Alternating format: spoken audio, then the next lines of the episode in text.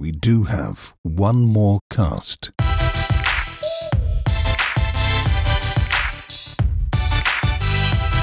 Hallo und herzlich willkommen zum Joker Podcast One More Cast. Heute mit einem Gast. Und zwar freue ich mich sehr, dass Patrick Maugeri den Weg zu uns gefunden hat.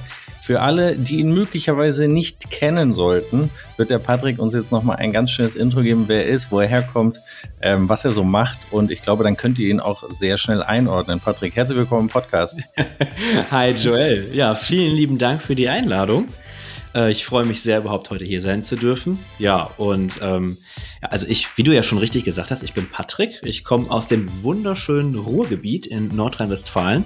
Mhm. Und äh, ja, die meisten, die jetzt hier wahrscheinlich zuhören, die werden mich wohl von YouTube kennen, wo ich zusammen mit meinem Kollegen Julian Technikvideos mache auf dem Kanal Own Galaxy. So habe ich dich ja auch kennengelernt. Du hast ja. aber vorher ja auch schon YouTube gemacht, ne? Mhm. Ich, ich hatte mal einen eigenen YouTube-Kanal vor einigen Jahren, Tech Love, für die, die ihn mhm. noch kennen. Da ziehe ich meinen Hut. Ist der noch online? Der ist tatsächlich noch online. Wir haben den aber mittlerweile mal umbenannt in Unbox Galaxy, weil wir gedacht haben, okay, komm, das ist jetzt mal unser Zweitkanal, auf dem mhm. wir, naja, ein paar Dinge mal auspacken können, die es sonst nicht ins Video schaffen. Aber es, es hat dann da doch tatsächlich zeitliche Probleme gegeben, dass ich zugeben muss, der wird nicht so gefüttert, wie er sollte. man fragt sich dann immer, wo kann man die Zeit noch unterbringen? Ja, es ist so, tatsächlich. Ich würde ihn auch noch ein bisschen befeuern gerne, aber es ist im Moment einfach keine Zeit dafür. Mal gucken, vielleicht erlebt er irgendwann noch mal ein Revival. Ich weiß es nicht. Das, das heißt, du hast keine nostalgischen Gefühle an deinen eigenen Kanal. Ach ja, ich weiß, dass das ganz viele YouTuber ähm, äh, mit, ihrem, mit ihrem Kanal so verbinden, aber ich glaube, mir geht es eher so um, um die Sache, die ich jetzt halt gerade so aktuell mache. Meine alten Videos sind ja jetzt auch nicht weg, die kann man sich auch noch angucken, muss man aber nicht, wenn ich mir teilweise so Videos von ein paar Jahren ansehe. Aber ich glaube, es ist ich habe eher die oder finde meine habe meine Passion eher so darin gefunden, halt Videos zu machen, das muss jetzt nicht an einen bestimmten Kanal gebunden sein. Aber ich weiß nicht, ob du dich noch daran erinnerst, dass ich dich von meinem Kanal aus damals, so haben wir nämlich ursprünglich mal unseren ersten Kontakt gehabt. Ich habe auch äh, vor dieser Folge tatsächlich noch mal reingeguckt in unsere Instagram-Unterhaltung.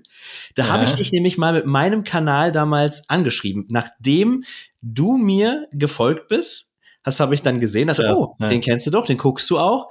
Ähm, du findest interessant, was er macht. Und da habe ich dich damals angeschrieben und gefragt, Yo Joel, ähm, ich verfolge dich. Ich finde das Konzept, was du so machst, spannend. Ich würde da gerne ein Video drüber machen. Kommen wir da zusammen?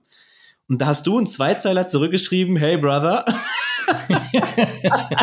äh, äh, der ganzen Sache aber sehr offen gegenüber eingestellt, hast gesagt, du, wenn du hier bist, lass machen, gerne, melde dich, wenn es losgeht. Ja, und dann kam sehr viel dazwischen, dass es dazu leider nicht gekommen ist. Ich wollte dich quasi porträtieren, mein Lieber.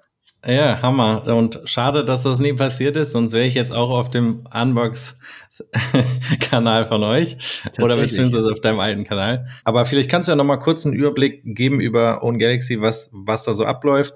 Ähm, ja. Kannst auch gerne vielleicht äh, den Leuten noch mal erzählen, wie wir uns dann, ich meine, der erste Approach ist ja sozusagen schief gegangen und der zweite Approach kam dann ein bisschen später, als du dann bei äh, Own Galaxy warst. Ne? Vielleicht auch, wie lange du da bist und so. Vielleicht kannst du ja mal kurz einen kleinen Insight geben. Ich habe angefangen mit YouTube, da war ich ich glaube so 26, 27, also relativ spät. Ich weiß jetzt nicht für mhm. deine Zuschauer, ob die wissen, äh, wer hier heute äh, sich unterhält. Joel und ich sind jetzt vielleicht nicht mehr äh, die Jüngsten. So in diesem Tech-YouTuber-Bereich gibt's glaube ich, einige, die noch ein paar Jahre jünger sind. Wieso? Was mit Technik fault hier? ja, das ist das Urgestein. Das stimmt. Aber so zum Einordnen, ich ähm, äh, ich glaube, ich, also zur Beschreibung, ich bin so alt, als ich noch klein war, als ich noch ein Kind war, durfte ich noch im Flugzeug damals auf dem Weg in Urlaub mit meinen Eltern beim Piloten auf dem Schoß sitzen. So alt bin ich schon. Das ging damals also, noch. Und äh, man muss dazu sagen, und du bist in Urlaub geflogen. Ja, Andere ich bin im Auto. nee, ich, ich hatte das Glück, ich durfte äh, einige Male in Urlaub fliegen und da konnte man noch einfach so ins Cockpit rein, sich auf den Schoß setzen und sich das erklären lassen als Kind. Heute undenkbar. So alt bin ich also. Hm. Und ähm, ja, ich habe also, wie gesagt, dann erst relativ spät mit YouTube angefangen, so hobbymäßig. Ich hatte das in der Schule auch mir immer mal wieder vorgenommen und wollte das gerne machen. Und obwohl ich, glaube ich, ein ganz gutes Selbstbewusstsein habe, habe ich mich das tatsächlich damals nie getraut, weil ich immer dachte, wenn es schief geht, machst du dich zum Affen. Und deswegen mhm. habe ich das erst gestartet, ähm, als ich dann quasi schon im Berufsleben war. oder in der Ausbildung und äh, ja, habe dann mit TechLove im Prinzip Videos gemacht, in denen ich Unterhaltungselektronik so aus meinem Leben äh, einfach vorgestellt habe, getestet habe und ja, das hat dann ganz gut funktioniert, dass der ein oder andere Kollege, der auch schon länger mit dabei ist, darauf aufmerksam geworden ist.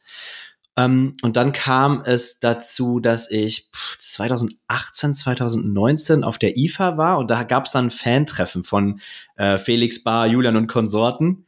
Mhm. Aber wie gesagt, so mit fast 30 ist man dann so, dass man sich, dass ich mir das echt zweimal überlegte, ob ich da jetzt auf so ein Fan-Treffen gehe. Aber das war zu der Zeit, als Julian und Felix ähm, ihr Studio in Krefeld gegründet hatten und fälschlicherweise in ihren Videos gesagt haben, weil sie es nicht besser wussten, ähm, wir wären jetzt im Ruhrgebiet unterwegs. Und ich komme ja aus dem Ruhrgebiet und dachte, geil, es muss ja hier um die Ecke sein. und deswegen bin ich zu diesem Fan-Treffen gegangen und da die mich dann von YouTube auch schon so ein bisschen kannten, ähm, hat dann Felix gesagt, ja, dann wohnen wir in der Nähe, komm doch mal vorbei.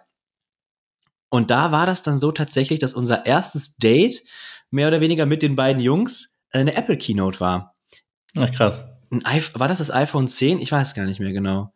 Auf jeden Fall war das so dieses erste Event, wo ich so wirklich eine Apple Keynote mit Menschen gucken konnte, die sich so richtig dafür interessiert haben. Also das weiß ich noch wie heute. Das erste Mal war ich nicht der Einzige im Raum, der da mit seinem Bierchen saß und eine Keynote geguckt hat, sondern mit Leuten, die das auch wirklich gecatcht hat, so. Mhm. Und daraus entstand dann auch die, ja, die Arbeit mit Julian, der mich dann damals gefragt hat, ob ich nicht für ihn auch ein bisschen im Hintergrund arbeiten könnte. Also Sorry, das war aber noch, als die zusammen äh, das Studio gemacht haben, ne? Genau, also ja. da hat noch jeder für sich da oder die beiden zusammen im Studio in Krefeld gearbeitet. Da war noch nicht die Idee, dass die sich da jetzt räumlich trennen. Mhm. Und in der Zeit habe ich halt für Julian ja hier und da mal was geschnitten, mal ein Skript vorbereitet, solche Dinge. Und als es dann klar wurde, dass Felix ähm, nach Leipzig geht und Julian auch gucken musste, wie kann ich mich weiterentwickeln, mich neu erfinden, da hat er mich dann gefragt, ob ich mir das nicht auch Vollzeit vorstellen könnte, YouTube zu machen. Dann für seinen mhm. Kanal. Ja, und das war so eigentlich der Augenblick, wo es beruflich, also da haben wir ja auch eine kleine Parallele. Äh, ich war halt pädagogisch unterwegs, war, äh, war Erzieher. Und in, in diesem Jahr war es halt so, dass ich ähm, beruflich das erreicht hatte, wo ich hin wollte. Ich hatte schon eine stellvertretende Leitung und hatte dann im Folgejahr darauf die Möglichkeit, einen eigenen Kindergarten zu leiten. Und das war dann so dieses Ding, wo ich mich entscheiden musste, entweder jetzt da beruflich weiterzumachen, wo du eigentlich ja, hin wolltest, oder halt dein Hobby zum Beruf zu machen. War bestimmt eine heftige Entscheidung, oder? War, ja, also es ist mir jetzt nicht so von der Hand gegangen. Man muss aber auch ganz ehrlich sagen, mh, mm, als Mann in dem Beruf, als männlicher Erzieher, ist es jetzt nicht so, dass du nicht auch wieder gut reinkommen würdest in den Job. Erzieher ja. werden eh gesucht, männliche Erzieher sowieso. Also ich glaube, wenn ich jetzt nicht in, in 10, 15 Jahren sage, so jetzt will ich wieder zurück, dann könnte es vielleicht schwierig werden, weil ich zu lange raus bin. Aber wenn, wenn es jetzt gezeigt hätte in den ersten paar Jahren, es klappt nicht, easy, dann wäre ich ja. halt wieder zurückgegangen. Und ich habe den Job ja. ja auch immer sehr gerne gemacht. Ja, kommt dir bestimmt auch vieles davon zugute, ne? Es gibt ja auch viele Kinder im YouTube-Game, ne?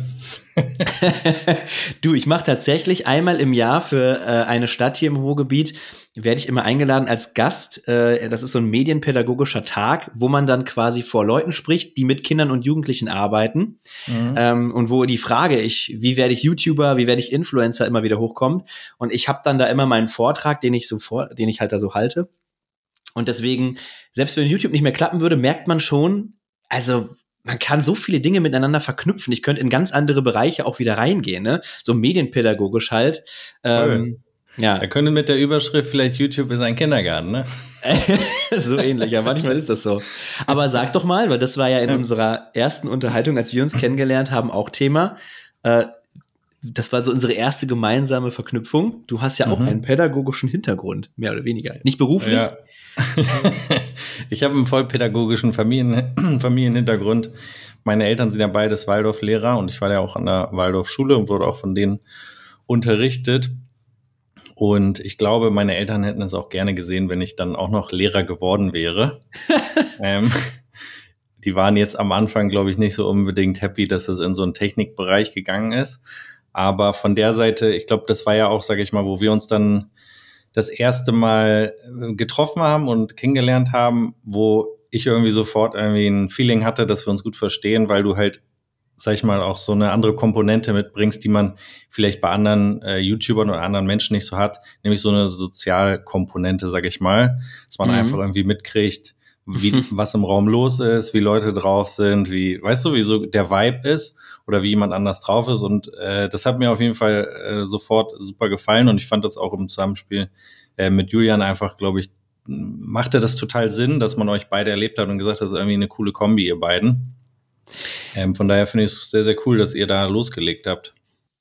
Ja, vielen Dank erstmal für dieses Kompliment. Ähm, ich gebe dir recht, also ich glaube schon, dass auch, also ich, ich gebe dir in dem Sinne recht, dass in der Branche, glaube ich, viele Leute oft mh, hm, auch nur bei sich sind. Ich meine, das bringt der Job auch irgendwo mit sich. Die meisten Leute haben einen Kanal, den sie komplett alleine befüttern mit sich selbst und dann dreht sich natürlich auch immer ganz viel ja. nur um die eigene Meinung.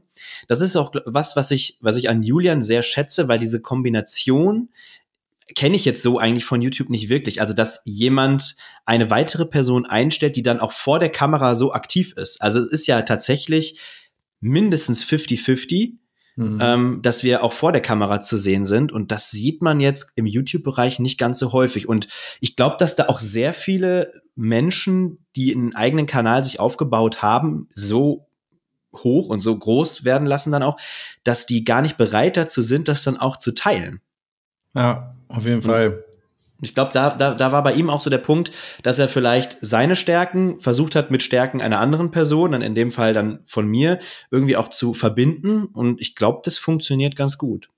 Ich glaube auch, die Schwierigkeit ist ja auch, also das, die zweite Komponente ist, ich glaube, jeder YouTuber, das sieht man ja auch so durch die Studios, die hier und da entstehen, mhm. haben eigentlich ein Bedürfnis, zusammen ja. zu sein irgendwie, gemeinsam irgendwas zu machen. Aber am Ende des Tages, wie du gerade auch schon beschrieben hast, sitzt eigentlich jeder dann alleine vor seiner Kamera.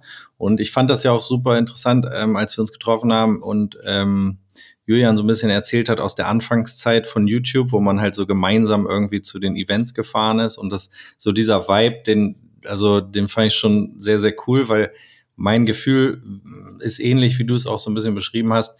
Jeder sitzt im Prinzip am Ende hört er nur sich selber reden, ja. macht seine Videos und es ist natürlich für den einen oder anderen inzwischen auch ein Business geworden, wo man eventuell irgendwie Schiss hat, was falsch zu machen, zu verlieren oder wie auch immer.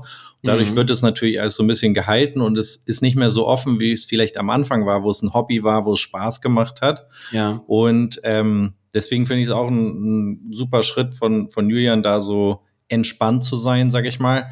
Gleichzeitig würde ich aber auch sagen, machst du es ihm natürlich auch leicht, weil du ja ein Kommunikator bist, weil du, glaube ich, auch auf Dinge eingehen kannst und nicht irgendwie äh, das Gefühl vermittelst, morgen macht, macht der Patrick Takeover und Own Galaxy ist jetzt äh, dein Kanal. Weißt du, was ich meine?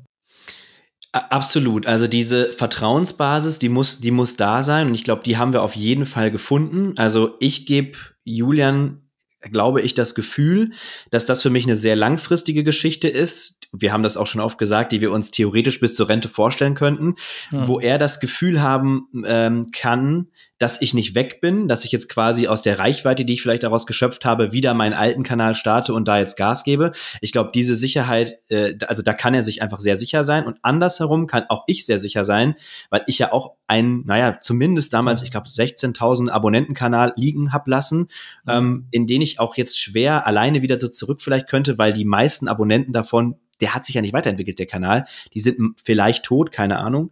Aber auf der anderen ja. Seite habe ich halt diese Sicherheit auch, dass ich hier einen Job gefunden habe, den wir sehr lange zusammen wohl äh, ausüben können. Also es ist eine Vertrauensbasis auf, auf beiden Seiten, glaube ich.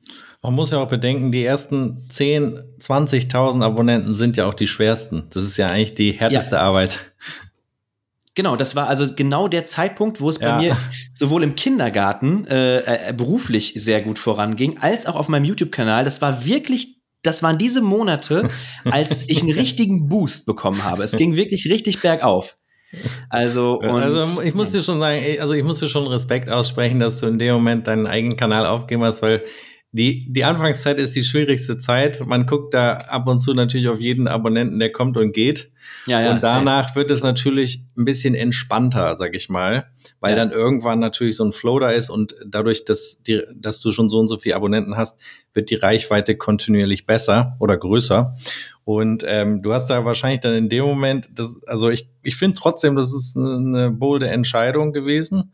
Und ähm, man sieht trotzdem jetzt auch in den Videos, dass es eigentlich den Own Galaxy-Kanal eher bereichert, als dass es jetzt irgendwie beliebig wird. Weißt du, was ich meine? Also mhm. es bringt halt verschiedene, ihr passt gut zusammen, könnt aber gleichzeitig auch ein, ähm, eigene Videos machen. Und ähm, da können wir vielleicht auch mal kurz auf eine ähm, andere, so eine Frage, die da natürlich mit, mit dazugehört. Ihr seid ja in dem Moment jetzt nicht sage ich mal, 50-50. Weiß ich jetzt nicht, wie es vereinbart hat, aber du bist ja, glaube ich, angestellt. Ja. Ähm, hast vielleicht aber auch natürlich eigene Ideen ähm, und er ist sozusagen dein Chef, wenn man jetzt mal so in so einem so einem Selbstständigkeitssetting denkt. Ja, wie, ja, wie, wie habt ihr das so gehandelt oder wie geht ihr damit um oder wie gehst du auch damit um? Also wir haben ursprünglich war auch sogar mal ganz, ganz am Anfang die Idee, ob ich nicht auch selbstständig bleiben könnte. In, mhm. äh, nach einer Absprache mit Julians Steuerberater kam dann aber ganz schnell heraus, äh, wird eher schwierig, weil das ist dann eine Scheinselbstständigkeit, wenn ich quasi nur auf seinem Kanal aktiv bin, aber selbstständig bleibe. Deswegen kam das dann gar nicht mehr in Frage. Aber ich glaube, wir haben uns von Anfang an äh, auch klar gemacht, dass wir auch Freunde sind und dass wir eben dann das hinkriegen müssen. Es, es wird nicht so ein klassisches Chef-Angestellten-Verhältnis. Mhm. Aber am Ende ist das so, wie du sagst. Er trifft am Ende die Entscheidung, ob jetzt das und das online gehen kann. Ähm, oder ob ein Placement, wo ich vielleicht sagen würde, kann ich mir noch vorstellen, da kann er dann auch mal sagen, nee, das mache ich nicht oder sowas machen wir hier nicht. Ähm, mhm. Das ist mhm. dann schon so, weil er, er trägt nun mal auch die Verantwortung. Das ist ja auch etwas, von dem ich dann ferngehalten werde, sage ich mal. Mhm. Aber äh, grundsätzlich bekomme ich mein Gehalt, ich äh, habe meine Arbeitszeiten, aber ich sag immer, ich trage so ein bisschen und ich habe so ein bisschen die Vor- und Nachteile der Selbstständigkeit, aber auch des Angestellten-Daseins. Also auf der einen Seite mache ich jetzt vielleicht keine Steuererklärung einmal im Monat oder habe halt diese Verantwortung, ähm, aber dafür ähm, muss ich dann auch gucken, dass wenn jetzt ein Video online gehen muss oder was aktuell ist, dass ich dann das auch durchziehe, manchmal dann über ein Wochenende oder über Nacht und dann nicht abends um, um, um sechs zu Hause sein kann. Ja. Auf der anderen Seite kann ich meinen Tag oft auch so strukturieren, wie ich das will. Ne? Also ich kann auch manchmal erst um elf anfangen und später nach Hause oder äh, früh anfangen und eher nach Hause. Ist jetzt auch klar, dass ich mir nicht jede Überstunde aufschreibe. So funktioniert's halt nicht, weil wir mhm. müssen halt gucken, dass wir uns beide irgendwo auch am Kacken halten. Und wenn ich jetzt, wenn es am Ende dann dazu führt, dass ich äh, penibel auf jede Stunde achte, ja, dann, hab, dann schneide ich mir damit am Ende ins eigene Bein. Ne? Ja. Hättest du dir vorstellen können, oder sag ich mal so, man sagt ja mal, Selbstständigkeit ist jetzt nicht für jeden gemacht. Hättest du dir vorstellen können, also dich auch komplett selbstständig zu machen, oder bist du eher jemand, der sagt, ähm, du nimmst auch die Vorzüge, sage ich mal, von einem Arbeitnehmer lieber. Hat ja beides Vor- und Nachteile, aber manche sagen so, boah, den Stress von, einem, von einer Selbstständigkeit, den, da habe ich gar keinen Bock drauf. In Bezug auf YouTube jetzt oder schon so zu Kindergartenzeiten? Ich würde würd eigentlich sagen, generell, also ähm, ob du dir generell vorstellen könntest, sozusagen selbstständig zu sein, dafür zu sorgen, dass genug Cash reinkommt, dass sozusagen äh, der Laden sich weiterentwickelt und so haben ja manche einfach den, sag ich mal, den, diesen Druck kann nicht jeder so ja. standhalten oder will nicht jeder auch standhalten. Also ich habe, ähm, ich bin ja schon selbstständig gewesen mit meinem damaligen Kanal in so einem Kleingewerbe dann halt eben neben mhm. meinem Beruf, meinem eigentlichen Beruf. Ähm, also diese Art von Selbstständigkeit habe ich schon mal erlebt. Ich habe mhm. aber auch damals überlegt, mich mit einem Kindergarten dann selbstständig zu machen, trägerlos, privat quasi mir das aufzubauen. Da ist es so ein bisschen daran gescheitert, dass die Auflagen, um sowas umzusetzen, sehr, sehr hoch sind. Das hätte mich sehr viel Energie gekostet, die ich damals nicht bereit bin, äh, gewesen bin, dann äh, aufzubringen. Weswegen mhm. ich mich dann in der äh, Trägergeschichte damals sehr wohl gefühlt habe, dass ich mich trotzdem, äh, dass ich trotzdem eigenen, eine eigene Kita hätte leiten können und trotzdem mhm. angestellt war. Und so ein bisschen ist es jetzt auch so bei On Galaxy. Ich habe mehr oder weniger mit meinen eigenen Kanal, mit Julian, aber bin angestellt am Ende spielt, äh, ist es für, steht für mich im Vordergrund, dass ich das machen kann, worauf ich Bock habe und dass ich Spaß an meiner Arbeit habe und nicht unbedingt, dass ich ähm, selbstständig bin oder nicht. Mir muss die Arbeit halt Spaß machen. Und das gelingt mhm. mir jetzt auch im Angestelltenverhältnis, von daher bin ich damit ganz zufrieden. Aber, aber generell bin ich ein Freund davon, sich Dinge zu trauen ähm, und dann auch einfach mal zu machen es ist so ein bisschen Justin Bieber-mäßig ja auch am Ende gelaufen. Also so dieses glaub an dich und deine Träume, dann kann es auch funktionieren. Und ich habe wirklich jahrelang in Schulzeiten mich nicht getraut, das zu machen, aus Angst vor Reaktionen der anderen. Und als ich es dann gemacht habe, mit voller Energie, hat es auch geklappt. Und ich glaube. So geht's vielen Leuten. Das, das war zum Beispiel was in der Kita, wo damals ähm, Väter, die äh, mich gesehen hatten im Netz, zu mir gekommen sind, haben gesagt: Hey, mal Patrick, ich habe gesehen, du machst ja YouTube. Ne, habe ich ja auch mal überlegt, aber habe ich nie gemacht. Das habe ich wirklich nicht nur einmal gehört. Ja, auf jeden Fall. Auf der anderen Seite, sage ich mal, vergessen auch viele. Also das, was du gerade beschrieben hast, kann ich hundertprozentig nachvollziehen. Ich glaube nur, es ist oft so, dass die es viele gibt, die anfangen ja. und die ein unmittelbares Ergebnis erwarten und dann ja. nach fünf Videos, zehn Videos, whatever, aufgeben. Und es gibt auch, also ich weiß nicht, bei mir war es halt so, ich habe ja die ersten YouTube-Videos, also so Gehversuche YouTube, da hat man halt irgendwelche Videos nachgemacht. Ich habe auch eine ganze Zeit lang mit einem ähm, Kumpel, der immer gespielt, gezockt hat, haben wir Gaming-Videos aufgenommen. Ach also krass. Also die haben halt, ja, die haben, also das hat niemanden interessiert. und, ähm, und trotzdem haben wir davon, glaube ich, 150 Videos aufgenommen und hochgeladen. Ähm, aber ich meine nur, dass manchmal ist das ja so ein Prozess, der, den man so durchmachen muss, um dann irgendwo dahin zu kommen, wo man eigentlich vielleicht hin will und es gar nicht weiß, ja. dass es, dass es das ist. Also ich sag mal, bei mir war das halt dieses ganze Apple-Thema muss ich dir ganz ehrlich sagen, hätte mich nicht ein Freund irgendwann äh, mir die Lösung gezeigt, dann wär, hätte ja. ich wahrscheinlich was völlig anderes gemacht. Weil bei mir war es so, ich habe schon, sag ich mal, seit seitdem meine Eltern mich so aufgezogen haben, dass ich keine Technik um mich herum hatte, immer das Bedürfnis, Technik irgendwie heimlich ins Haus zu schleifen. und ähm, bei uns gab es halt kein Fernsehen, Radio, äh, diese ganzen Geschichten, Computer. Ach, krass. Ja, komplett, Ach, krass. komplett ohne alles. Ähm, ich habe trotzdem so, also meine Mutter hat mir nur ein paar Mal erzählt, dass ich so Fragen gestellt habe, wie der Mond an- und ausgeschaltet wird. Also ich habe immer schon so in so einem oh, komischen, Gott.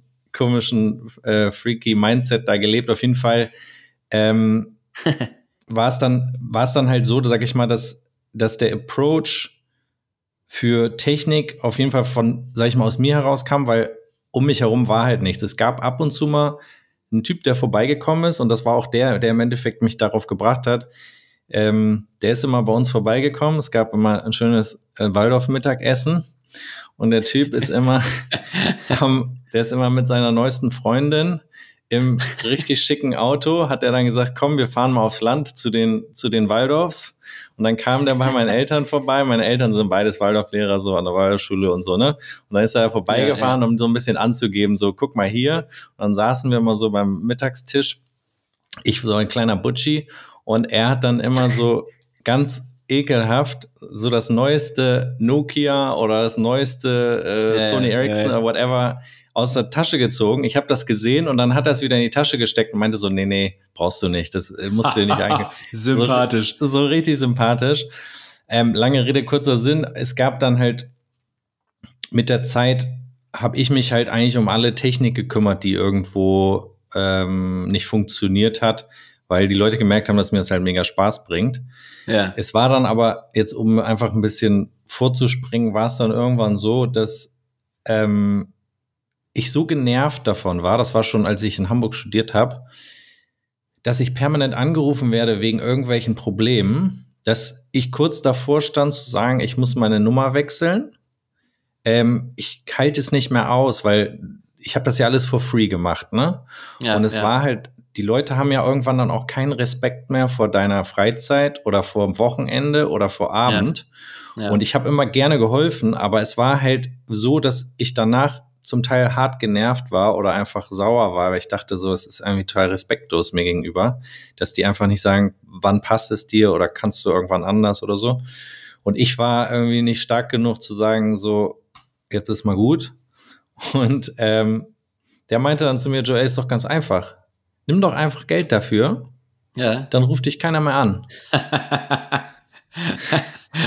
und, und auf diese Idee, daraus sozusagen aus meinem, wo jetzt auch dann im, im großen Kontext ähm, der Support irgendwann entstanden ist, bin ja. ich halt null gekommen. Ne? Ich habe nicht den Demand verstanden, der da ist, von Leuten sozusagen meine, meine Hilfe in Anspruch zu nehmen und habe auch nicht verstanden, daraus jetzt das Business zu bauen. Deswegen meine ich, manchmal ist es halt super wichtig, dass man solche Leute trifft, die einen dann auch mal draufstoßen und sagen, da geht's lang, da kannst du lang gehen.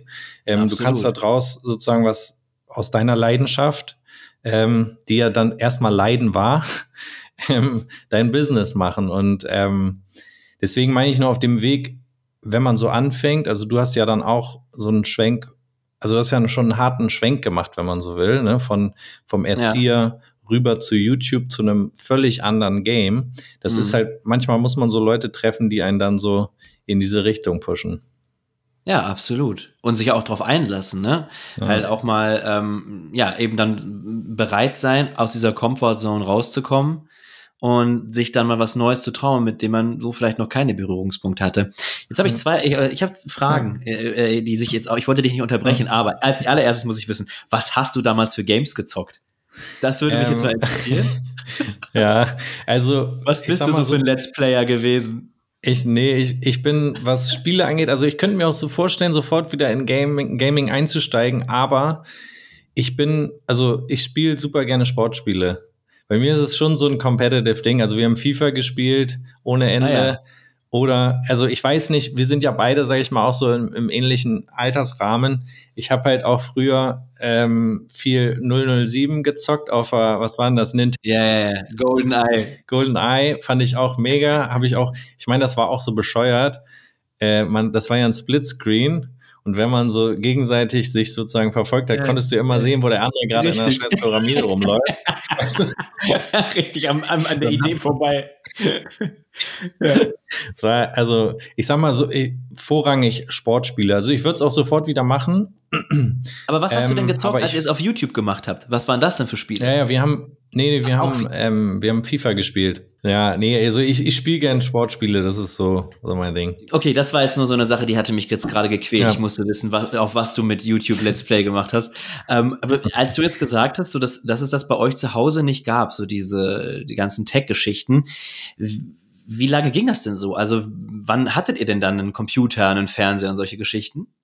Wie alt warst du? Also, mm, also es gab zwei vielleicht bezeichnende Momente. Der erste Moment war, ich bin ja ähm, Werder Bremen-Fan. Ah, ja? Es gibt, es gibt eigentlich nur eine Sache, sage ich mal, die äh, meine Eltern, also ich hatte einen relativ starken Willen und ich muss auch sagen, meine Eltern haben meinen Willen so hoch produziert, beziehungsweise hochgezogen, dass ich äh, relativ dickköpfig, dickköpfig meine Ideen verfolgen konnte. Das Einzige, was ich nicht hinbekommen habe, was ich auch meinen Eltern vorwerfe, ja. ist, ich wollte unbedingt Fußballer werden. Ja. Und ich durfte als Waldorfschüler kein Fußball spielen, weil man als Waldorfschüler mit den Händen erschaffen soll und nicht mit den Füßen treten soll. Nein, im Ernst.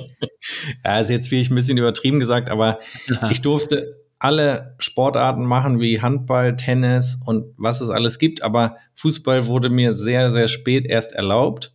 Ach, und das krass. ist das Einzige, was mich, sage ich mal, schon, schon hart genervt hat, weil ich bin dann irgendwann zu Werder Bremen gegangen und wollte unbedingt da spielen in der Jugend.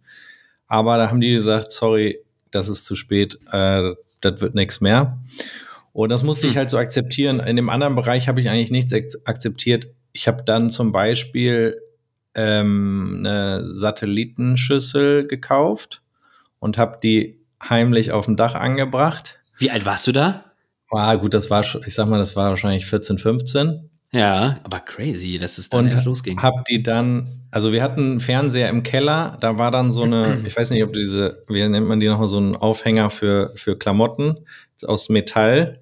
Den, der wurde als Antenne, ja, so ein Kleiderbügel, der wurde so aus in die. Antenne reingemacht, damit da mal irgendwie ein bisschen Empfang war. Digga, meine, richtig Peter Lustig-mäßig, ey. meine, meine Schwestern haben dann immer Lindenstraße geguckt und ich habe danach Sportschau gucken können. Im, Wäsche, im Wäschekeller. Nee, also ich sag mal so, um das abzukürzen, die eine Story war halt die, dass ich irgendwann dieser, den Dachboden ausgebaut habe und da eine Satellitenschüssel heimlich installiert habe, um da oben vernünftig Fernsehen zu gucken, bis meine Mutter dann irgendwann mal im Sommer an dem Efeu hochschaut und dachte, wie schön der da hochrankt und sah ganz um die Satellitenschüssel hängen. Oh no! Und das zweite war dann ähm, mit meinem Klassenkameraden Klaus Köberer bin ich ähm, irgendwann heimlich nach Bremen gefahren und habe dort meinen ersten Computer gekauft, einen PC, ich weiß nicht, Pentium 100 irgendwas. Und den habe ich heimlich auf den Dachboden gebracht und da ab dem Moment war es eigentlich too late. Also ich habe auch viel da zum Beispiel Soccer Kit gezockt oder solche Spiele, habe ja. auch viel an dem Ding rumgeschraubt und rumgebaut. Ich meine, das ist jetzt auch so ein bisschen immer das, wo, wo ich manchmal denke, so die manche Kids, also ich will sagen alle, die ähm, lassen sich nur noch berieseln, so und mhm. Ich glaube, es ist immer super schwer. Das, ich meine, du wirst es ja, sag ich mal, auch in deiner Arbeit vielleicht ein bisschen mitbekommen haben. Ja. Dieser Switch von Konsum und einfach nur sich berieseln lassen zu, ich mache damit irgendwas, ist ja. halt, bei manchen trifft er gar nicht zu und passiert nie und bei anderen kommt das relativ schnell. Und das ja. finde ich immer, ich habe ja viele Eltern, die, sag ich mal, wegen eben Familienfreigabe zu uns in den Laden kommen und so da muss man halt immer total gucken. Ne? Ich finde es manchmal total schade, weil manche Kinder, denen musst du natürlich ein bisschen Möglichkeiten geben, Sachen auszuprobieren. Und bei anderen ja. ist es halt Kacke, weil die sich da drin verlieren und einfach unsicher werden und denken, ich bin so schlecht, weil die anderen alle so toll sind. Ja, dieses Mittelmaß finden halt, das ist, das ja. ist so diese Herausforderung. Aber ich finde das so cool. Ich hänge so ein bisschen an deinen Lippen gerade, weil ich das so, natürlich wird das für dich auch nicht immer witzig gewesen sein dann, wenn du dich wirklich ja. so durchboxen musstest, um sowas eben, oder dass du dich so durchkämpfen musstest, um irgendwo mal was im Fernsehen so zu gucken. Aber auf der anderen Seite sind es ja heute auch irgendwie die geilen Geschichten, dass du da hochklettern musst und die scheiß Satellitenschüssel aufs Dach geklebt hast, so weißt du. Und heute ist es halt, ich bin jetzt nicht so ein Fan davon, immer zu sagen, früher war alles besser, aber heute ist es halt einfach so, dass den Kindern, denen wird es halt einfach dahingelegt und es ist alles da, ne? Und ja. es, ist, es ist mit Sicherheit so, dass wir uns damit auch noch ein bisschen mehr auseinandersetzen mussten, ähm, wie gewisse Dinge auch funktionieren, damit man sie halt eben machen konnte, ne? Ich glaube, dass, ich glaube auf der einen Seite, also ich weiß nicht, wie es dir geht, aber ähm, ich finde ein kreativer Prozess, ne? Denn kreativer Prozess, also auch wenn du jetzt Videos vorbereitest oder so, ich finde das ja. immer, finde es immer sehr, also man ertappt sich ja selber dabei, wenn jetzt gerade mal Leere herrscht, weil man nicht weiß, wie man weitermacht, dass man mhm. sein Handy nimmt.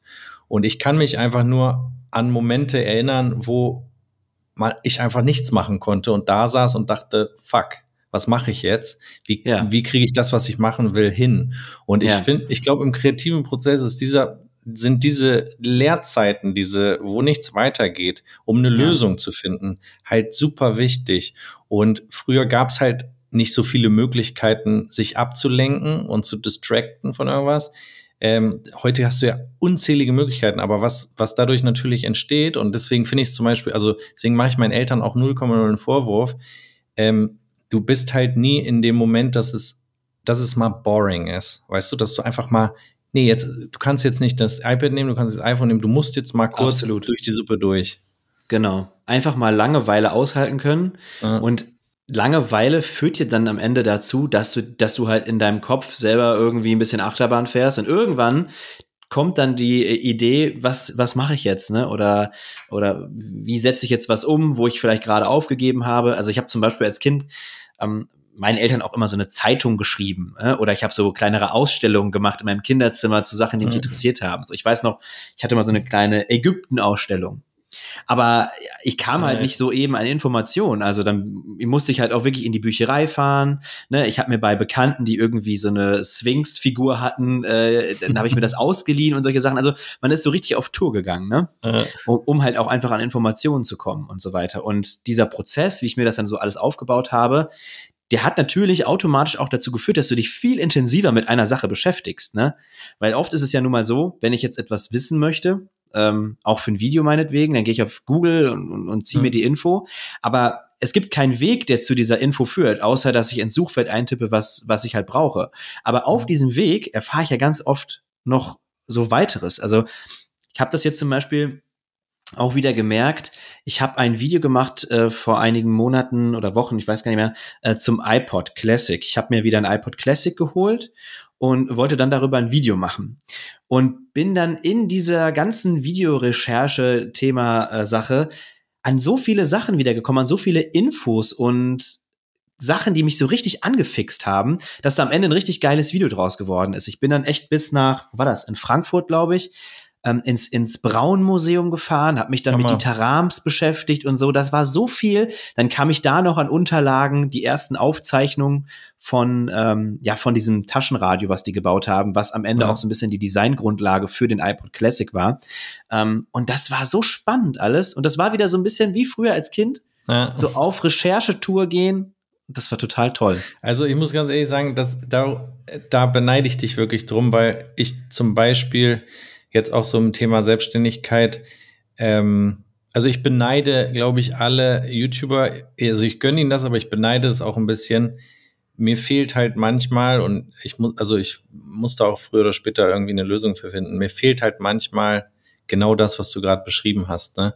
Diese Möglichkeit, einfach sich mit einem Thema auseinanderzusetzen, sich die Zeit dafür zu nehmen, irgendwo hinzufahren, ja. äh, sich was anzugucken. Also ähm, um einfach so irgendwo in so eine Welt einzutauchen. Und das ist, sage ich mal, ja auch so, das geht ja auch so ein bisschen, was ich davor so ein bisschen gesagt habe, dass man so durch so viel Verschiedenes halt eigentlich so ein, so ein, so ein Rauschbild entsteht und nicht so ein, so ein klarer Fokus, um jetzt zu sagen, ich bin jetzt gerade in dem Thema und da gehe ich irgendwie jetzt mal tiefer rein und lese mir hier was durch und schaue mir da was an, um dann ja. irgendwie was Neues daraus zu kreieren. Das vermisse ich zum Beispiel manchmal, weil äh, das, wir hatten ja auch kurz, äh, sag ich mal, im Vorgespräch zu dem Podcast darüber gesprochen, ob ich nicht mit Joker irgendwie noch weitere Läden irgendwie in Deutschland ja, aufmachen ja. will. Das ist halt. Und ich meine, also, du hattest auch gesagt, du wolltest dich jetzt im Ruhrgebiet auch nochmal niederlassen, oder? ja, neben eurem Studio.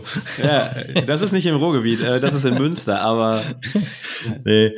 Ja, nein, aber ich, ich meine nur, dass du kannst halt dich sehr, sehr schnell distracten und ich glaube, dass mhm. in, in der heutigen Zeit ist die Schwierigkeit wirklich den Fokus auf ein Ding erstmal zu behalten und dann vielleicht auch mal zu wechseln und nicht zu versuchen, so viel gleichzeitig zu machen. Bei mir ist halt das eine zum anderen so ein bisschen gekommen und manchmal muss man dann wieder so eine Möglichkeit finden, Freiraum zu schaffen für so einen Fokus. Ne? Deswegen wenn ich das immer so höre, wie er, sag ich mal, so an den Videos arbeitet oder die konzipiert oder so, denke ich immer so, boah, das ist, das muss so geil sein, einfach so den ganzen Tag damit zuzubringen. Auf jeden Fall. Also ich will jetzt auch nicht sagen, dass das nicht auch geil ist. Also ich genieße das sehr, diese Art von Arbeit, wie wir sie gerade machen. Aber ich glaube, was man halt auch nicht vergessen darf und was auch, glaube ich, Leute nicht, nicht außer Acht lassen sollten, die gerne in dieses Business einsteigen möchten, so sieht nicht jeder Tag aus. Ne? Also dieses Video zum Beispiel, das, ähm, das habe ich Julian auch gesagt, das wird mich ein bisschen Recherchearbeit kosten. Und wenn du ein vernünftiger äh, Geschäftsmann auch, äh, auch bist, dann weißt du auch, okay, aber du kannst jetzt nicht fünf Wochen lang dich mit diesem Video beschäftigen. Ne? Also wir haben auch Deadlines und ähm, dann ist es halt auch manchmal so, dass, dass halt ein Projekt dann auch mal zum Ende kommen muss, weil der Kunde sagt, wir wollen es jetzt online bringen. Ne? Klar, das ist halt die Realität auch aus. Das ist auch der Unterschied, sag ich mal. Aber ich meine, wenn du jetzt einen Schritt zurückgehst als Schüler, als Student, ist es ja wohl das Geilste, weil du hast ja nicht diesen Druck, irgendwas abliefern zu müssen und gleichzeitig ja. hast du die Zeit, das ausprobieren zu können und du kannst so viel Zeit da reinstecken, wie du willst, bis ja. du sozusagen hochlädst. Ich meine, das ist halt, da, da fängt dann irgendwann die Selbstständigkeit an, dass du überlegen musst, was mache ich wie lange und was macht das auch Sinn. Long term macht es bestimmt Sinn, länger an einem Video zu arbeiten, weil du natürlich für dich extrem viel lernst, was man möglicherweise im Video gleich gar nicht sieht, was man vielleicht in den nächsten 50 Videos dann irgendwann sieht. Ja. Ähm, aber trotzdem muss man natürlich dann auch gucken, dass man zum nächsten Video kommt, weil natürlich auch damit das Brot verdient wird, ne? Na klar, und es garantiert dir natürlich auch niemand, dass das Video, in das du jetzt so viel Energie und Leidenschaft reinsteckst, dass das auch funktioniert. Du glaubst nicht, was wir uns, also pass auf, ich nenne ja. dir auch ein Beispiel. Wir haben uns wirklich für diverse Videos schon echt, ich sag's jetzt mal salopp, den Arsch aufgerissen ja. und so viel Arbeitszeit da rein investiert und am Ende ist das Video einfach völlig unter den Erwartungen geblieben. So, und dann gibt's so ein Video, ich weiß, dass du es gesehen hast, weil du in deinem Livestream auch drauf reagiert hast, wie das Apple Poliertuch Video, ja. wo ich mir das Apple Poliertuch vorbestellt hatte, was dann tatsächlich ausverkauft war. Ein Waschtuch, ja, also ja. ein Tuch, mit dem du deine Apple-Geräte sauber machen konntest, ja. war, war nicht mehr auf Lager, auf Wochen nicht. Ja. Und ähm, ich hatte es zu Hause und dachte, also du kannst dazu eigentlich nichts anderes bringen auf YouTube, außer eine kleine außer ein Gag, einfach dich darüber lustig zu machen. Dann habe ich da gesessen und abends ein, ich glaube, noch nicht mal zwei Minuten langes Video aufgenommen, einfach ganz spontan habe gesagt, ey Julian, ich habe jetzt hier so ein Ding aufgenommen, sollen wir das hochladen oder nicht? Ähm, es war schon funny, aber es war richtig kurz, hat kaum Arbeit gekostet und das Ding hat weit über 100.000 Aufrufe. Es ging komplett ja. ab. So kann es halt auch sein, ne? Wobei ich sagen würde, man muss, also, man muss immer unterscheiden zwischen Videos, die jetzt vielleicht unter den Erwartungen der Views irgendwie laufen. Trotzdem glaube ich, dass es für die Abonnenten und für die Community und für die Leute, sag ich mal, die eine Wertschätzung für das Video haben und für die Arbeit, die man reinsteckt, dass das trotzdem einen hohen Wert hat. Also ich glaube, wenn du, sag ich mal, viel Arbeit in ein Video steckst und es gucken vielleicht, sag ich mal, nicht so viele, wie du erwartet hast, steigert das trotzdem den Wert deines Kanals und, und deiner Performance bei der, der, Hauptgruppe deiner Abonnenten, weil die einfach sehen, dass du, dass du investiert hast und dass du da ein schönes Video daraus gemacht hast. Deswegen, sage ich mal, finde ich, ist es trotzdem super, wenn man die macht, weil die natürlich ja, für die ja. Community und, und für die Leute, die wirklich immer dabei sind, ja. ähm, einen anderen Wert hat. Definitiv, das lesen wir auch in den Kommentaren. Also, das ist auch immer so ein Ding, ich glaube, die Leute mh, mm, glauben gar nicht, dass man sich das alles als, als Creator auch so durchliest, aber wir lesen jeden Kommentar, allein schon, weil das, das Dashboard in YouTube einem immer den neuesten Kommentar auch direkt anzeigt und da gucken wir tausendmal am Tag rein. Also wir lesen wirklich eigentlich immer jeden Kommentar. Und da ist dann auch genau das wieder zu finden, was du sagst, eine Wertschätzung gegenüber dem Projekt ähm, und der Liebe, die man da reingesteckt hat.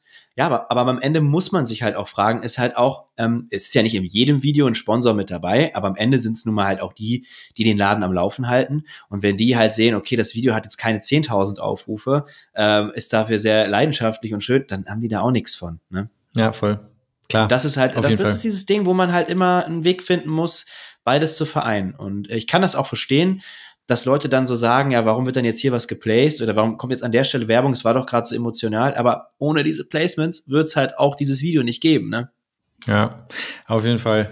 Ähm, wir können ja hier mal einen kurzen Break machen, denn äh, es gibt ja. ja im One More Cast, hast du ja viel schon mitbekommen, immer eine One More Question. Oh Gott, da habe ich schon Angst eine, vor. wo der eine oder andere schon gescheitert ist, inklusive mir.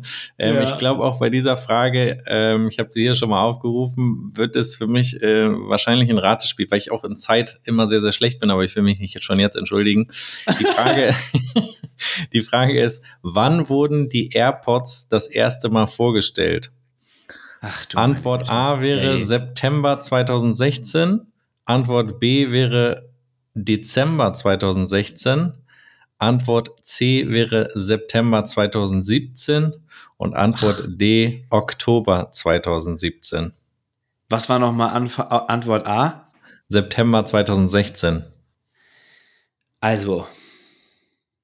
Okay, September 2016, Dezember 2016. Ja. Und dann? September 2017 und Oktober 2017. Ja, okay, also ich habe ich, ich hab meine Antwort. Ja, hau ähm, raus. Ich, ich würde sagen September 2017. Okay, ich, also das wäre C. Ich ja. logge B ein, aber ich sag dir auch, warum ich B einlogge. Ja, ja. Weil ich mich nur noch dran erinnern kann, aber ich kann auch falsch liegen. Aber in meiner Erinnerung sind die ersten AirPods, konnte man im Dezember vorbestellen. Und ich glaube, meine sind im Januar gekommen. Ich kann aber auch vollkommen falsch liegen. Aber das ist meine bruchstückhafte Erinnerung. Deswegen, weil es hier nur einen Dezember gibt, nehme ich den Dezember und ich scroll aber, jetzt mal auf aber, die nächste aber, Seite. Aber, Joel, Apple macht doch, die wurden doch im Rahmen einer Keynote vorgestellt. Es gab doch keine Dezember-Keynote. Also, mm, ich kann, äh, warte, es kann auch durchaus sein, dass das, dass das die Nachfolger, dass das die Nachfolger AirPods waren. Es waren auf jeden Fall irgendwelche AirPods, die im Dezember erst rausgegangen sind. Das waren die AirPods, glaube ich, der zweiten Generation, die dann einfach durch so ein, so ein Presserelease mehr oder weniger nur rausgekommen sind, oder? Komm, hau raus, was ist meinst, die Antwort? Meinst du, meinst du, soll ich umswitchen? Nee, darfst du nicht mehr, Digi. Der Zug ist abgefahren. Lava. du hast eingeloggt. Jetzt geht das du hast, mehr. Du hast mir einen Tipp gegeben, dann würde ich A nehmen. September ja 2016. Das, nee, das würde ich nicht anerkennen. das würde ich nicht anerkennen. Okay, ich, mach, ich bleib jetzt bei Dezember 2016 und du nimmst äh, September 2017. So, jetzt kommt die Antwort. Jesus. Antwort A, September 2016 ist richtig.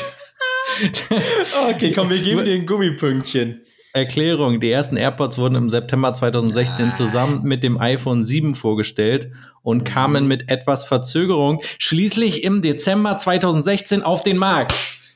Döcker. Ja. Also, mein Gefühl war auf jeden Fall richtig. Ich habe auch gerade, während äh, wir da am, am, am Überlegen waren, äh, gedacht, die AirPods, ich war so ein bisschen irgendwie bei aktuelleren Modellen, bei den AirPods Pro oder irgendwie so, aber äh, die allerersten AirPods kamen natürlich schon, also deutlich eher. 2016 aber schon. ich kann mich halt erinnern, dass das vor, dass die vor, also im Dezember, also vor Weihnachten oder um Weihnachten herum ausgeliefert wurden. Und ich ja. hatte noch welche nachbestellt und die kamen dann auch noch mal im Januar. Äh, von der Seite würde ich sagen, haben wir beide keinen Punkt gemacht, aber wir haben irgendwo in der richtigen Ecke gestochert. Ja, du hast, du bist der Gewinner der Herzen, aber äh, ein richtiger Punkt ist das nicht, Joel. Kannst du dir leider nicht äh, aufschreiben. ja, ja, schade. Immer ein Versuch aber wert. Props gehen raus an deinen äh, äh Menschen, der die immer Fragen sich immer ausdenkt. das finde ich immer sehr Pascal. lustig. Ja, ja, Grüße, Grüße an Pascal. Ähm, vielleicht können wir jetzt mal dazu kommen, ihr macht ja auf dem Own Galaxy Kanal alle, alle Tech-Produkte, die es gibt. Das ähm, habe ich vorhin, glaube ich, gar nicht mehr richtig so zu Ende geführt. Du hattest mich gefragt, nee. was wir da eigentlich so. Du ja. hast recht. Ja, mhm. was macht ihr da eigentlich? Also ich glaube, das, was ich äh, vorher mehr oder weniger auch ein bisschen gemacht habe, halt und was ich ja erzählt habe, so Unterhaltungselektronik getestet, vorgestellt, ähm, das ist so, glaube ich, auch immer noch unser Kern. Was aber zunehmend mehr wird, werden so Experimente und Versuche, also oder so kleine Mini-Dokumentationen, wie jetzt diese iPod-Geschichte beispielsweise. Das ist sowas, wo wir uns auch immer mehr drin so ein bisschen aufhalten, weil es auch einfach sehr Spaß macht und den Leuten auch gefällt. Mhm. Das ist das so, und ich. sag mal, wie ist das, äh, das Verhältnis zwischen dir und Julian, was ähm, Android versus Apple angeht? Schlecht. Erzähl. Ja, ähm, naja, also wir benutzen beide ein Mac. Mhm. Ähm, MacBook, klar, um auch darauf zu schneiden. Das wäre sonst auch wirklich Pain, wenn wir das nicht machen würden. Wenn einer mit Premiere schneiden würde und der andere mit Final Cut, da würden wir oft Probleme bekommen. Aber Smartphone-technisch bin ich seit eh und je iPhone-Nutzer. Julian kommt von Android, war dann jetzt ein, zwei Jahre iPhone-User und ist wieder geswitcht. Ja, aber also, also dieses Hin- und Her-Switchen bei YouTubern, ne, gibt es ja sehr ja. viele. Ähm, ja. Das heißt, das ist ja eine wahnsinnige Arbeit oder äh, sagt man einfach, egal, Daten sind weg oder also benutzt man dann nur Google Services auf dem iPhone, um dann wieder einfach zurückzukommen? Ich meine, da hängen ja alle möglichen Sachen dran.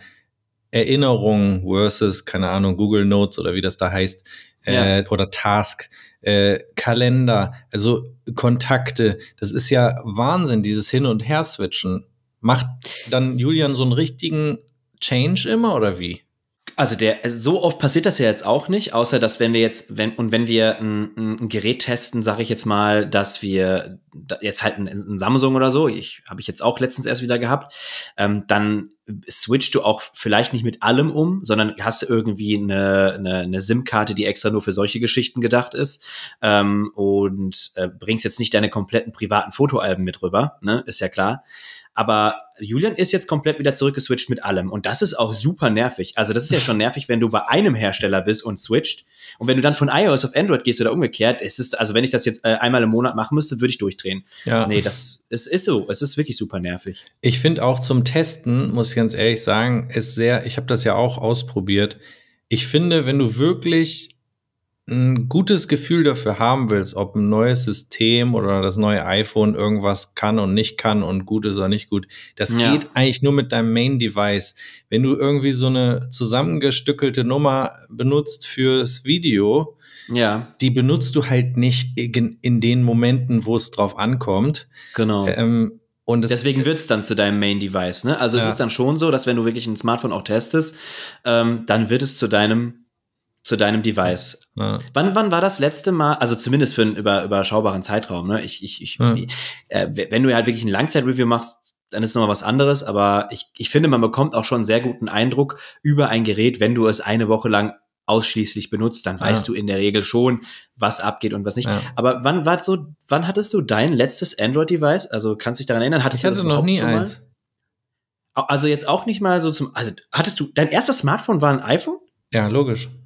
Also nicht, ja, mein erstes Smartphone Oder war Handy, ein, ein Handy, ein Handy? Ja, also erstes Handy war no, irgendein Nokia. Ja, okay.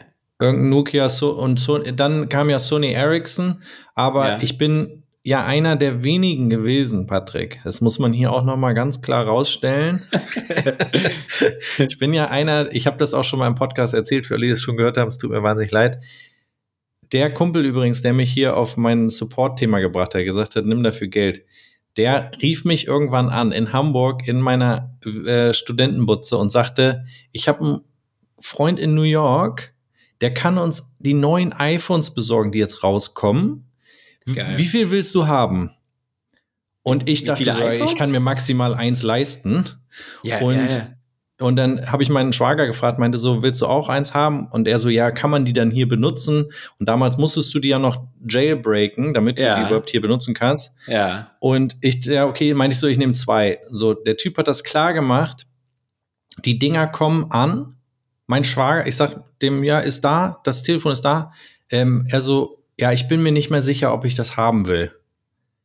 Ich so, das kann jetzt nicht dein Ernst sein. Dann habe ich das, äh, habe ich erstmal gesagt, egal, auf jeden Fall ähm, bin ich dann, wir haben das Jailbreak gekriegt.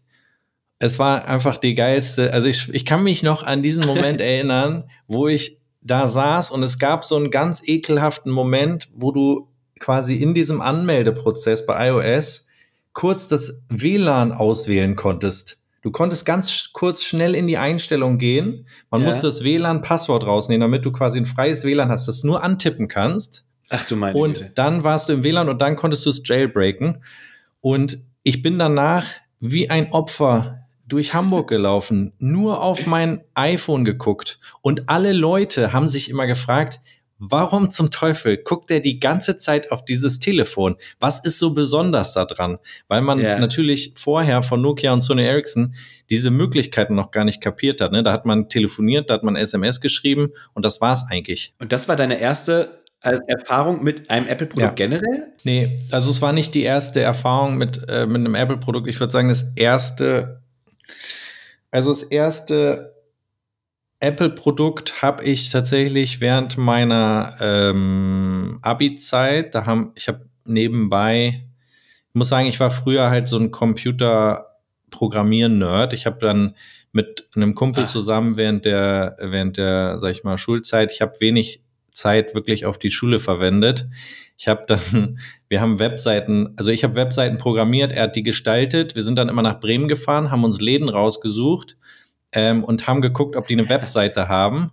Wenn die Clever. keine Webseite hatten, dann haben wir denen gesagt, hey, wir können die machen für Clever. 1000 Euro. Und dann habe ich die programmiert, er die gestaltet und so haben wir halt richtig viel Cash nebenbei gemacht. Und irgendwann haben wir uns von dem Geld, ich glaube, das war ein Powerbook 12 Zoll oder so, irgend sowas, sage ich mal, eins dieser ersten äh, Modelle. Das war, glaube ich, mein erster, erster Kontakt. Kam aber auch nur durch den Kumpel, der, sag ich mal, so ein Design-Freak war, der hat da gesagt, ich design nur auf dem Mac und nicht auf dem ja. PC. Über den bin ich dann sozusagen da auf die, auf die Apple Computer gekommen. Ja, das ist ein netter, mega netter Typ auf jeden Fall. Aber du glaubst ja nicht, bei wie vielen Unternehmen das noch so ist, vielleicht ist nicht unbedingt mit Websites, das hat, glaube ich, fast jeder mittlerweile verstanden, aber Social Media oder so, aber auch bei Websites. Also wenn du zum Beispiel mal, ich weiß das jetzt aus, aus eigener Erfahrung, dich in Kindergärten umhörst, dann haben die wenigsten davon eine Website. Und mhm. in, bei meinem alten Träger, wo ich jetzt bin, da wurde es jetzt für den ganzen Träger ausgerollt, dass du eine Website mit App-Anbindung gestalten konntest und du Hammer. glaubst nicht, wie gut das funktioniert. Die Eltern können darüber ihre Kinder morgens zum Beispiel krank melden, ohne dass da tausend Telefonate geführt werden müssen. Und bei einer Kita von 100 Kindern ist das super hilfreich. Ja. ja man kann sich eintragen und abstimmen, zum Beispiel für, für Elternabende, für Veranstaltungen und solche Dinge. Es hat so viele Vorteile und es ist, es ist, also das haben die ja. allerwenigsten Kitas. Es ist so crazy. Wir haben 2022 und du erzählst hier was, was man heute quasi noch so erlebt. Also von damals. Das, das ist verrückt, oder? Ja, es, du hast vollkommen recht. Also ähm, es gibt jetzt immer mehr, aber ich würde trotzdem noch sagen, auf dem auf einem äh, sehr niedrigen Level ähm, Schulen und Kitas, ich habe das auch, ja. es kommen immer wieder Eltern zu mir mit den Anleitungen, wie die sich da anmelden können für die Schule, damit sie das irgendwie in der App oder auf der Webseite irgendwie lösen können. Und ja. immer wenn ich dieses UI dann sehe, denke ich mir nur so, also ob das jetzt, ob das jetzt so super hilfreich ist, aber es, ja, es ist nach wie vor noch äh, auf dem, auf dem Weg hoffentlich nach vorne. Ja. Um deine Frage zu ja. beantworten, also mein erstes Apple-Produkt, das steht so ähnlich hier auch im Hintergrund, jetzt du siehst das, äh, hier steht ein iPod Mini. Ja. Das ist nicht der Originale, den habe ich mir nochmal für mein Video gekauft damals, aber ähm, mein iPod Mini in Blau war mein erstes Apple-Produkt, wenn ich mich nicht täusche. Krass. Ähm, also halt äh, ja, ein Musikplayer. Mhm. Und ich, ich finde es äh, krass, also ich fand es damals, ist es, ähm, war das jetzt gar nicht so, als ich den hatte, dass dann die Leute gesagt haben, oh cool, boah, du hast ja, ne, sondern das war eher so, hast du sie noch alle? Wer gibt, ich weiß es nicht, 200 Euro für einen MP3-Player aus oder mehr noch, ich weiß gar nicht, was der gekostet hat, keine Ahnung. Hm. So, da warst du eher so ein Otto, der einfach nicht gecheckt hat, äh, dass es das auch in günstig gibt. Aber diejenigen, die dann so ein iPod hatten, die wisst, wussten ihn zu schätzen, denn es ist eine ganz andere Erfahrung gewesen, als mit so einem stinkenden MP3-Player, wo du mit so einem Knüppel irgendwie das nächste Lied oder so weiter äh, geswitcht hast. Ne? Ja. Naja, aber man war damit damals nicht so der, boah, cool und so. Da musste man, also ich musste mir da schon auch doofe Sprüche für anhören. Gibt's, also ich meine, das ist doch heutzutage zum Teil auch immer noch so, oder? Apple hat ja immer noch so ein, bei vielen so ein bisschen den Ruf irgendwie, ist es zu teuer und äh, man ist in ja, da hast schon recht. Ökosystem gefangen.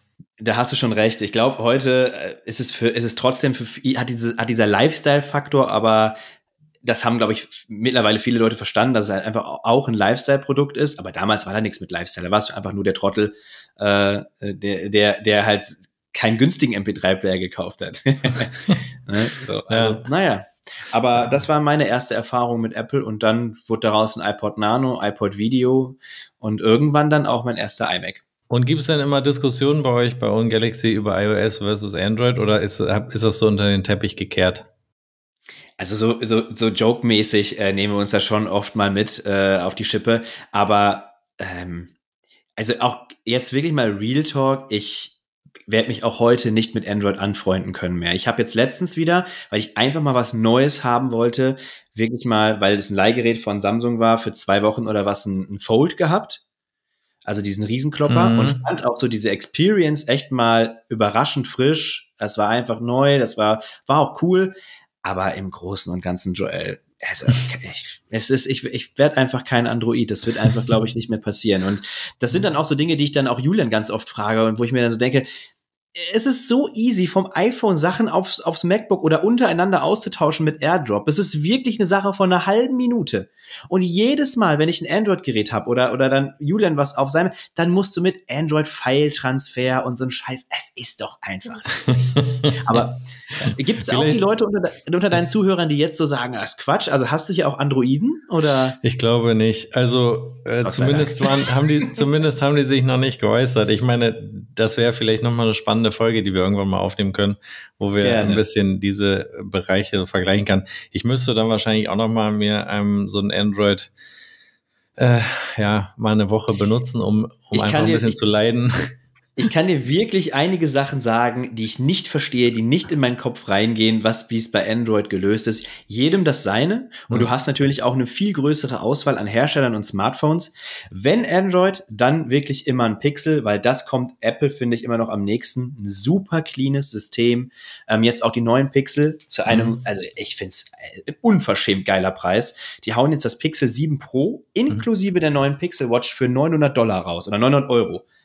Das Komplettpaket als Einstiegsangebot, das muss es bei Apple mal geben. Ne? Also, Aber meinst du nicht, dass die das, ähm, dass das so konzipiert ist, dass sie sagen, das Product können sie günstiger raushauen, weil die Services den Rest reinholen? Ich weiß jetzt nicht, wie die Services mm. so mhm. preislich bei Google liegen, aber ähm, das ist sonderlich anders. So cloudmäßig und so ist das, glaube ich, jetzt nicht so ein Riesenunterschied. Mm. Ich weiß ich nicht. Also ich würde fast sagen, dass die ganzen Services, die Apple mittlerweile an den Start bringt, deutlich lukrativer sind. Hm. Ich glaube, so eine Riesenauswahl bietet Google da jetzt auch nicht, außer die klassischen Cloud-Dienste, aber irgendwie sowas mit Fitness Plus und sowas, was haben die da nicht? Hm. Ne? Und, und hier, äh, Google Stadia sagt dir vielleicht auch ja. was, dieser, äh, haben sie jetzt auch eingestampft. Also ich weiß nicht, ob das da alles so gut läuft, hm. aber, ähm, aber die Geräte sind trotzdem nicht schlecht. Ein Pixel ist geil und das holt auch aus der Software, so fotomäßig zum Beispiel, so viel viel raus. Das ist wirklich beeindruckend. Ja. Aber sie wissen auch, dass sich zum Beispiel jetzt im neuen Pixel 7 nicht so viel getan hat,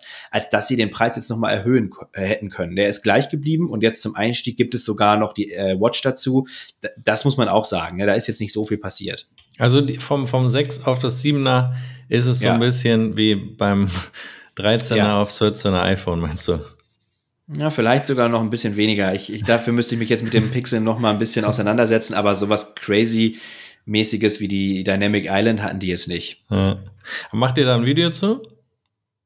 Ähm, tatsächlich machen wir, glaube ich, jetzt kein klassisches, klassisches Review, aber Julian äh, macht generell noch mal ein Video zum Google Ökosystem mhm. und äh, da werden die Geräte auf jeden Fall auftauchen. Ja.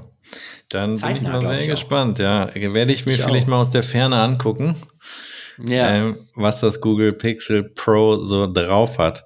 Ähm, wenn du willst, können wir vielleicht noch mal zum Abschluss äh, eine mhm. Frage, mhm. eine One More Question raushauen, weil wir immer ein ja. paar haben. Ähm, vielleicht können wir noch mal einen Punkt machen hier. Ähm, Wäre ja schön. Wie viel Prozent aller Autos in den USA verfügen über Apple CarPlay? Boah. Alter. A 68 Prozent, B 78 Prozent, C 88 Prozent, D 98 Prozent. Die Frage war alle der Autos, die jetzt, also alle Autos insgesamt oder die, die jetzt neu auf den Markt kommen, oder? Wie viel Prozent aller Autos in den USA verfügen über Apple CarPlay? Also ich würde sagen, wahrscheinlich alle, die, die unterwegs sind. Also ich muss mal eins muss ich ja mal sagen, das sind ja keine Fragen, selbst wenn man sich mit Apple gut auskennt, die man auch nur ansatzweise wissen könnte. ja, es, es, das hilft uns vielleicht auch. Also zumindest diese Frage, die ja. davor hätte man vielleicht wissen können. Wissen können okay, ja. lass mich lass mich überlegen. Ah, oh, das Apple CarPlay.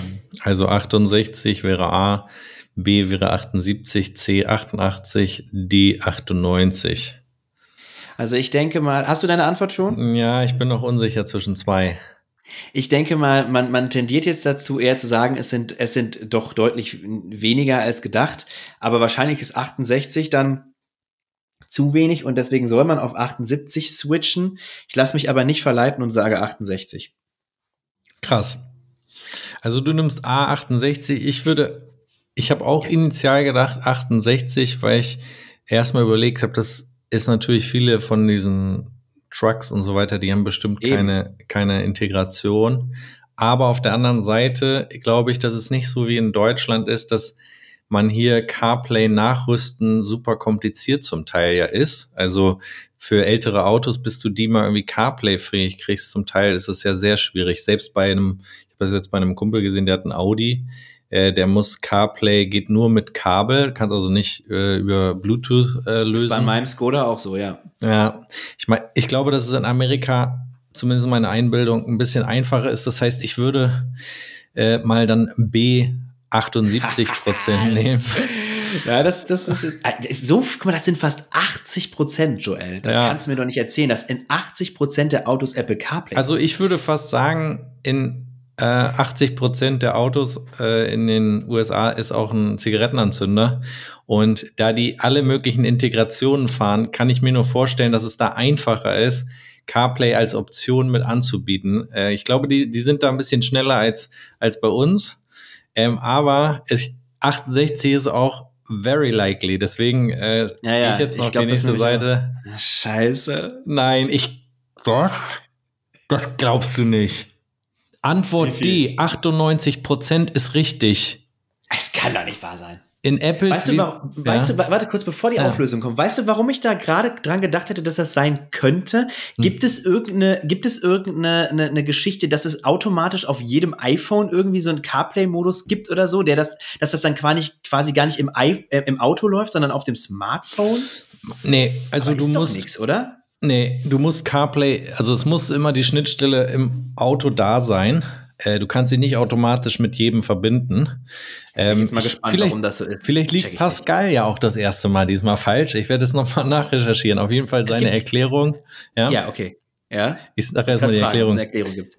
In Apples WWDC im Jahr 2022 wurde die neue Generation von Apple CarPlay angeteasert. Dabei wurde die Bedeutung von CarPlay in Autos noch einmal hervorgehoben.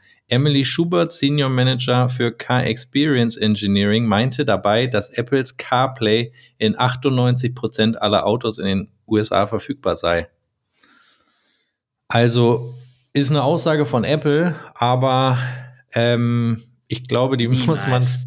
Meinst du die, nicht? Das, nee, nee, nee, nee. Also aber ich, wenn die das in der, in der Keynote sagen, also Joel, ich muss dir doch, glaube ich, nicht erzählen, bei diesen ganzen Graphen und wie viel Prozent besser der Prozessor jetzt ist als das Modell. Wie viele Sternchen da immer noch. Das ist aber ein Unterschied. Also da ist ein ganz dickes Sternchen an der Info, glaube ich. Ein ganz also, dickes Sternchen. Ich wollte sowieso noch mal ganz kurz ähm, sagen, vielleicht können die Zuhörer zum einen da ja gerne nochmal Ihre Meinung und Recherchen bei uns ins Joker Hilft Forum packen. Findet ihr in der Joker App ähm, im der Sprechblase. Letztes Mal, letzte Woche gab es leider hier ein Problem, ähm, dass diese Sprechblase nicht aufgetaucht ist. Dafür nochmal ein fettes Sorry. Ähm, dieses Mal sollte es aber da sein. Das heißt, lass uns da bitte gerne austauschen. Ähm, Patrick, du kannst da natürlich auch gerne nochmal Feedback geben, ja, ob, ja. Du, ob du noch auf deine 68 Prozent irgendwie kommst. Ja, ist ein bisschen so wie bei der Formel 1, wo nochmal Hamilton nachträglich versucht hat, Weltmeister zu werden. Aber fair point, ja, ich, ich äh, lasse mich darauf ein. Ähm, Aber hast du mich jetzt quasi mit Hamilton verglichen? Finde ich jetzt auch nicht schlecht. Oder dich selbst. nee, nee, das ist kein Problem. Aber, aber jetzt, mal, jetzt mal ganz im Ernst, Joel. Ja. Äh, 98 Prozent. Da, da, damit ist dann entweder gemeint, alle, alle ähm, Apple-fähigen, ähm, Apple CarPlay-fähigen Autos, die es vielleicht können, und das wirklich auch nutzen? Oder ist damit gemeint vielleicht alle, die ab 2020, 2021 in Produktion gingen? Niemals sind es 98 Prozent, wenn du dir überlegst, wie viele Oldtimer und so auch auf den Straßen in den USA noch unterwegs sind. Das kann ich mir nicht vorstellen. Das, das, das bedeutet ja, Nee, das also, niemals. Also, ja, aber wenn du jetzt unterwegs bist, hast du ja nicht das Gefühl, du fährst durchs Oldtimer-Land. Also ich habe den Pascal ja gerade noch gelobt. An der Stelle muss ich schon wieder sagen, ich fühle mich verarscht. Nein, Quatsch, wir, wir, wir, müssen das prüfen. Das müssen wir prüfen. Also, das müssen wir wirklich prüfen. Ich meine, man müsste die Aussage nochmal wirklich überprüfen. Aber ich, also, ich finde es auch eine sehr überraschende Antwort. Und ähm, wir werden da nochmal vielleicht ins Gericht gehen, Pascal. Ja, also sehr, sehr gewagt hier, aber du hast dich hier auf Apple berufen, deswegen kann man jetzt auch nicht erstmal als viel sagen. Wir werden es, wir werden überprüfen. Ähm, Patrick, es war mir eine Ehre, dass du dabei warst. Hast du noch ja, wichtige Worte, die du am Ende dieses Podcasts loswerden möchtest? Ähm, ich habe noch so viele Dinge, mit denen ich mich äh, über, mit dir unterhalten möchte. Also das ist äh, war können wir, können wir ja gerne mal in einem folgenden nochmal Podcast machen. Ähm, keine Ahnung, in den nächsten Wochen und Monaten, wenn du Lust hast. Ja, ja, alles gut. Aber es hat mir wirklich sehr, sehr viel Spaß gemacht. Und es gibt, äh, also ich, ich finde es immer toll. Und das ist das, was ich, glaube ich, an meinem Job jetzt auch so schätze, dass ich mich mit Leuten unterhalten kann, die das, die dieselben Interessen auch so hart feiern und äh, mhm sich mit dir dann zum Beispiel über Apple eine Stunde lang unterhalten können, ohne dass ein blöder Spruch kommt. Deswegen, ich kann noch so viele Sachen mit dir bequatschen. Es hat Toll. mir sehr viel Spaß gemacht. Vielen Dank. Ja. So ging es mir auch, als äh, wir uns kennengelernt haben. Äh, die kleine Story kannst du ja vielleicht gerne nochmal am, am Ende kurz loswerden, wo wir uns das erste Mal getroffen haben. Wie wir beide uns kennengelernt haben. Ja. Also wie, jetzt du meinst, wie wir uns das erste Mal getroffen haben. Ja. Ja, das war witzig. du, wir, also wir hatten, ähm, ich habe dich nochmals dann jetzt Jahre später auf Instagram angeschrieben und habe gefragt, yo Joel, Julian und ich, wir sind in Berlin und wollen wir uns nicht einfach mal auf einen Kaffee oder einen Drink treffen? Und du hast geschrieben, alles klar, bin ich dabei, sagt Bescheid, wenn ihr da seid. Wir waren da, du hast gesagt, alles klar, um so und so viel Uhr abends im Soho-Haus. Mhm. Und Julian und ich, es machte so, machte schon so ein bisschen Klick ja, das Soho-Haus, das kennen wir irgendwoher. Das hat man schon mal gehört. Das muss, das ist irgendwas Exklusives aus den USA da. Aber das wird nicht das Soho-Ding sein. Weil, ey, du weißt es selber, mittlerweile heißt irgendwie jedes Restaurant Soho ja. irgendwas. ähm, und dann kamen wir da an. Ähm, ich breche das jetzt so ein bisschen runter. Und mhm. wir, dann stand da unten der Portier oder was, also das, in diesem Haus. Und das war dann am Restaurant und wir sagten, ja, wir haben hier eine Verabredung mit äh, Joel, äh, Samael, hatte der eventuell einen Tisch reserviert oder so? Nee, sagte der, das hier im, im, Restaurant ist nichts reserviert auf den Namen. Vielleicht äh, ist der ist der Mitglied hier äh, und geht mit ihnen in, in, in, die Bar. Und wir so, nee, also Mitglied ist der hier bestimmt nicht. Dann, dann, haben wir gesagt, okay, wir warten erstmal, haben uns dann da in die Lobby gesetzt und saßen auf so einer Couch und dann schrieb mir Julian so eine WhatsApp und ich guck so aufs Handy und da stand, er saß ja neben mir, ne? Und er sagt so, guck mal hoch ist das nicht äh, Slavik, Junge? Ich weiß jetzt nicht, ob deine Zuschauer nur so Apple-Aktionäre sind, aber vielleicht kennen sie ja auch Slavik, Junge. ja. Und ich guck hoch und ja, es war Slavik und ich dachte mir so, okay, wo sind wir jetzt hier gelandet? Zwei Minuten später kamst du die Tür rein, moin Jungs, komm, wir gehen nach oben, ich habe hier eine äh, Mitgliedskarte, ich nehme euch mit. Und wir gucken uns so an was geht? Und dann waren wir tatsächlich in dem Soho Club mit dir, ähm, ja, wo Madonna und George Clooney, glaube ich, schon ihren, ihren Geburtstag gefeiert haben. Und Giselle Bündchen saß mal neben mir. Ja, moin. Auch nicht schlecht. Aber sie haben mich nicht Du wusstest du, dass, dass Kim Kardashian in den USA nicht reinkommt in diesen äh, in Soho Club Dings nee. da?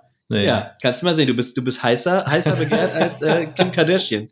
Ja, wir hatten auf jeden Fall einen mega geilen Abend. Und ich weiß ja. noch, dass, es, dass ich es wirklich witzig fand. Ich bin, als ich da aufs Klo gegangen bin, da habe ich wirklich kurz überlegt, fuck, sind das jetzt hier, also als ich mir die Hände gewaschen habe hinterher, sind das Handtücher oder so Wegwerfdinger? Das waren wirklich so Wegwerfpapiertücher, die so dick waren wie Handtücher einfach. so exklusiv war es. Also war ein sehr witziger Abend. Ja, es war auf jeden Fall ein sehr, sehr schöner Abend. Der, äh, glaube der ging länger als geplant von beiden Seiten. Und ja, ähm, ja war, war super schön. Ähm, ja, sollten wir bald mal wiederholen. Wenn ihr wieder in Berlin seid, sagt gern Bescheid. Ja. Und ähm, vielen, vielen Dank, dass Podcast du dabei warst. So, ja, das ist eine gute Idee. Eine, ja. Weißt du übrigens, dass im Soho-Haus in Berlin, ich weiß nicht auf welcher Etage, aber irgendwo hat Apple Music da dieses Studio, wo dieser, ähm, ich kann, weiß jetzt nicht hundertprozentig seinen Namen, aber der macht eine ähm, Apple Music Show, wo er immer so, sag ich mal, Rapper, äh, Musiker einlädt. Nee, und, wusste ich nicht. Ja, du musst du dir mal angucken, wenn du Apple Music äh, Berlin eingibst, glaube ich, bei YouTube. Ich kann es auch mal in die Beschreibung packen. Die haben ein richtig schönes, geiles Podcast, Videopodcast-Studio unten im Soho-Haus. Das sieht Wie mega geil. aus, das Ding. Das ist wirklich geil. Auch richtig schön, sehr, sehr slick, so wie man es von Apple kennt, gestaltet. Und der Typ, der quasi die Moderation macht, der hat früher irgendwie bei, weiß nicht mehr, wie dieser, äh, ähm, wie heißt denn nochmal dieser YouTube-Kanal? Auf jeden Fall so ein, so ein Hip-Hop, hiphop.de. Der war bei hiphop.de und wurde ja, von ja. Apple dann angestellt, quasi Apple Music äh, Podcast zu machen. Super geiler Typ ähm, und ein sehr, sehr schönes Studio. Ich suche das immer, wenn ich da bin, ob das ich irgendwo ja mal den heimlichen Eingang finde. Du, als ich mit dir, als wir da waren, da sind wir auch doch hinten, hinten am Ende, ich weiß gar nicht, ob. Nee, da sind wir zu dritt rausgegangen. Sind wir doch durchs Treppenhaus gelaufen oder ja. so, oder? Ja, ja. den, vielleicht sind wir dran vorbeigelaufen. Ja. Aber Joel, wir finden kein Ende. Wir sagen das jetzt schon zum dritten Mal Tschüss. Kommt immer wieder ja. eine neue Story. Ja, jetzt machen wir mal Feierabend. Ähm, Patrick, schön, dass du dabei warst. Vielen, vielen Dank. Danke. Und ähm, dann bis zum nächsten Mal.